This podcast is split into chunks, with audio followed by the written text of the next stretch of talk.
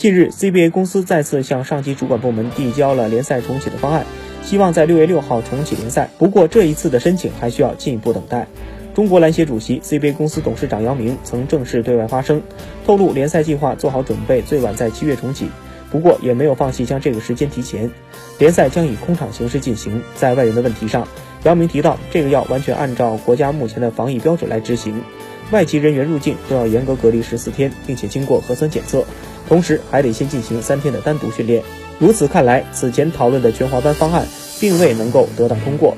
联盟方面还是按照让各家俱乐部找回外援来做的准备，以便最大程度地保持联赛的完整性。